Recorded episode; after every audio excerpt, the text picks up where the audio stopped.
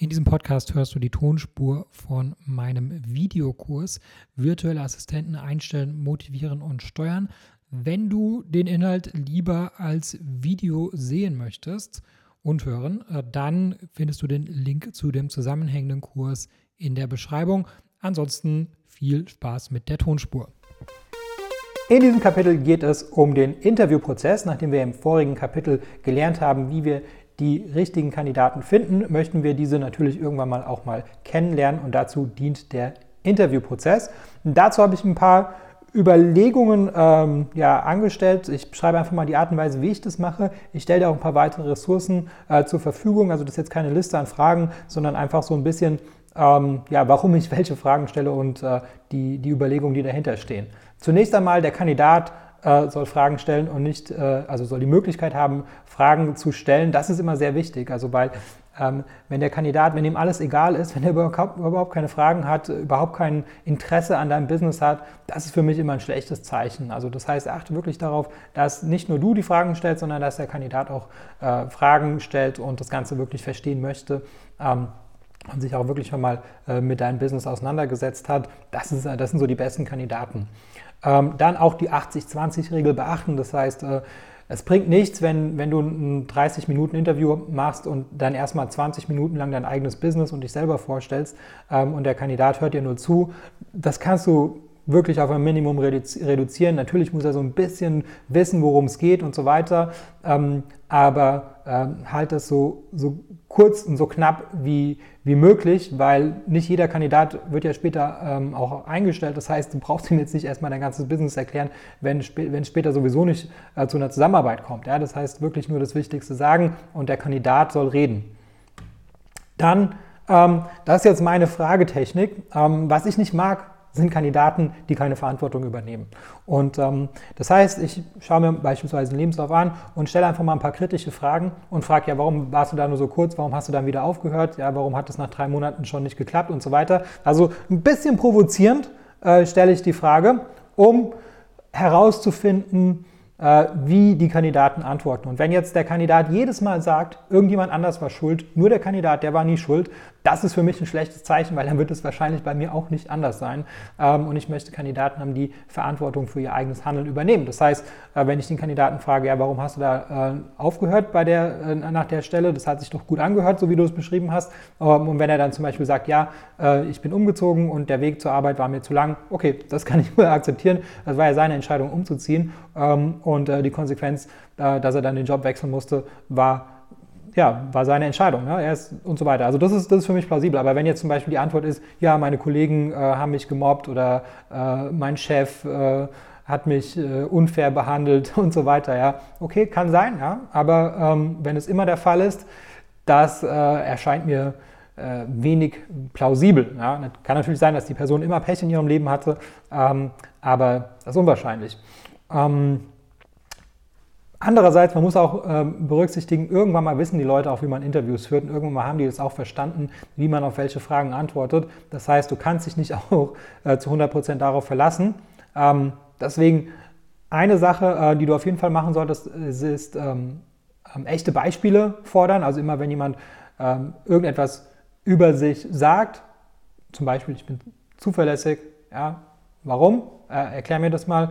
Ähm, also alles, was die Leute so sagen, äh, die sollen einfach ein echtes Beispiel dazu liefern. Ansonsten ist es äh, auch, auch, nur irgendwie bla bla, was sie vielleicht irgendwo gelernt haben.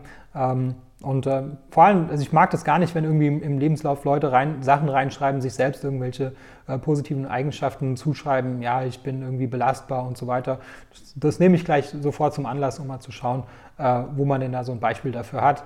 Ähm, besser ist es für die Kandidaten, die schreiben jetzt gar nicht so etwas da rein.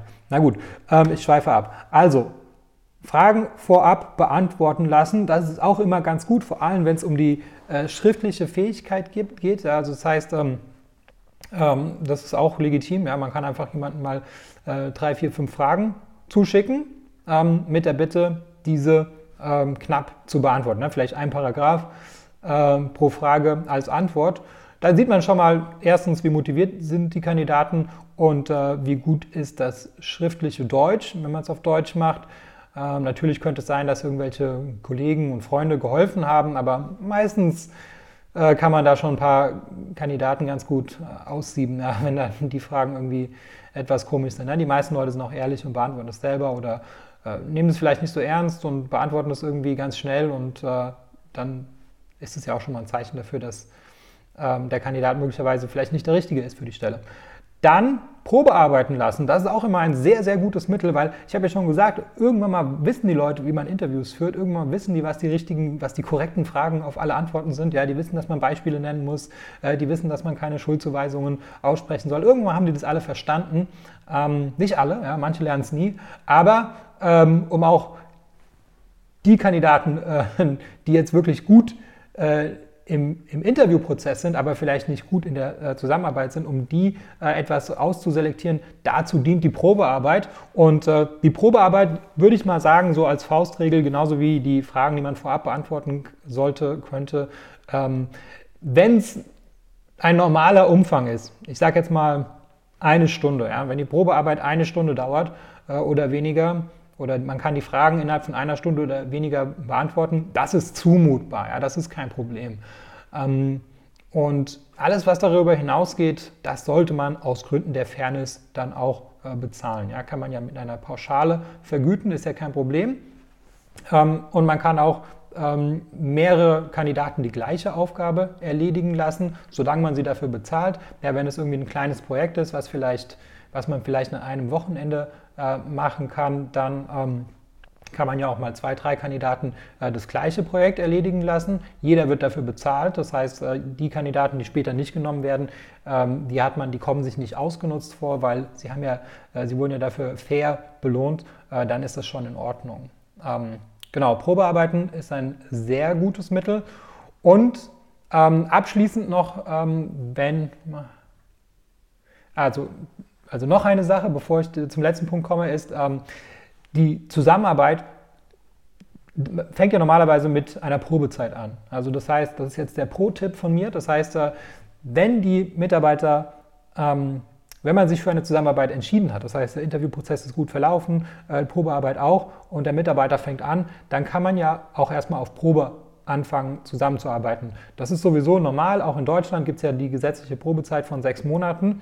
Und ähm, man kann es aber auch dem Kandidaten leicht machen, indem man sagt, behalt doch einfach mal deinen Job, den du jetzt schon hast und arbeite für mich nur am Wochenende. Wenn das geht, ne? wenn man sich das erlauben kann, wenn man sagt, okay, das, äh, vom Arbeitsumfang ist es, ist es machbar und so weiter, dass man sagt, die nächsten vier Wochen arbeitest du immer nur am Wochenende für mich und ähm, wenn das dann gut verlaufen ist, dann ähm, dann kündigst du deinen aktuellen Job, dann kann der Kandidat auch selber für sich wissen, ob das äh, ein, ein besserer Job ist. Du weißt, ob der Kandidat passt oder nicht. Ähm, das, und das erfährt man eigentlich durch die Zusammenarbeit viel besser als durch, die, durch den Interviewprozess. Das heißt, einfach mal so eine flexible Zusammenarbeit zum Start wählen mit der Option, dass es danach ähm, eine eine umfangreichere, äh, dauerhafte und äh, ausschließliche Zusammenarbeit äh, da, sich daraus entwickeln wird. Das ist auch immer eine gute, eine gute Sache. So, und dann der letzte Punkt äh, ist, den Job auch verkaufen. Also das geht ja immer in zwei Richtungen. Es ist ja nicht nur so, dass, äh, dass der Kandidat äh, unbedingt deinen Job braucht und äh, sonst nichts. Es geht ja in beide Richtungen. Du willst den Kandidat und der Kandidat will den Job, aber der Kandidat hat, wenn er gut ist, viele Angebote und ähm, Du möchtest ja auch den besten Kandidaten haben und nicht den Kandidaten, der sonst keinen anderen Job angeboten hat. Das heißt, du musst auch den Job verkaufen. Ja? Das heißt, du ähm, musst auf die, die, die Fragen ähm, äh, auf des Kandidaten eingehen, heraushören, was motiviert den Kandidaten. Ja? Es ist nicht nur Geld, was die Leute motiviert. Und, ähm, und, und dann entsprechend dem Kandidaten auch wieder den Job verkaufen, äh, sodass der Kandidat auch wirklich motiviert ist, ähm, bei gleichem Gehalt äh, bei dir und nicht woanders zu arbeiten. Denn die besten Kandidaten, äh, die können sich einfach aussuchen. Äh, entweder zahlst du halt einfach immer am meisten, okay, das motiviert auch, ähm, oder aber äh, du setzt dich wirklich mit den Menschen auseinander und äh, so bekommst du dann praktisch auch äh, ja, Kandidaten, die, die wirklich sehr gut sind, einfach nur, weil du es geschafft hast, sie zu motivieren und zu inspirieren. Ähm, und das geht, wie gesagt, in beide Richtungen. Genau, das war das Thema Interviewfragen. Weitere Ressourcen äh, kannst du downloaden. Da habe ich noch eine Liste mit, äh, mit Fragen und ein paar Links, äh, wo man sich dann noch tiefer äh, in die Materie einarbeiten kann.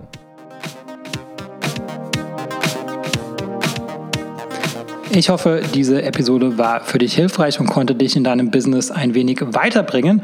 Was dich aus meiner Sicht in deinem Business auf jeden Fall weiterbringen kann, ist MyTalent. MyTalent ist eine georgische Recruiting-Agentur für deutschsprachige virtuelle Assistenten. Virtuelle Assistenten sind ortsunabhängige Mitarbeiter für wiederholbare Tätigkeiten wie beispielsweise Support oder Recherche oder auch das Kontaktieren von Influencern. Das sind alles Tätigkeiten, äh, die sind arbeitsintensiv und die solltest du als äh, Unternehmer nicht unbedingt selber machen und äh, dafür eignen sich generell virtuelle Assistenten. Im besten Fall sprechen die virtuellen Assistenten natürlich Deutsch und im besten Fall zahlt man, weil sie eben ortsunabhängig sind, eben keine deutschen Gehälter, sondern lokale Gehälter und äh, dazu haben wir in Georgien vor Ort eine Recruiting-Agentur gegründet und äh, wir rekrutieren dort lokale deutschsprachige Mitarbeiter.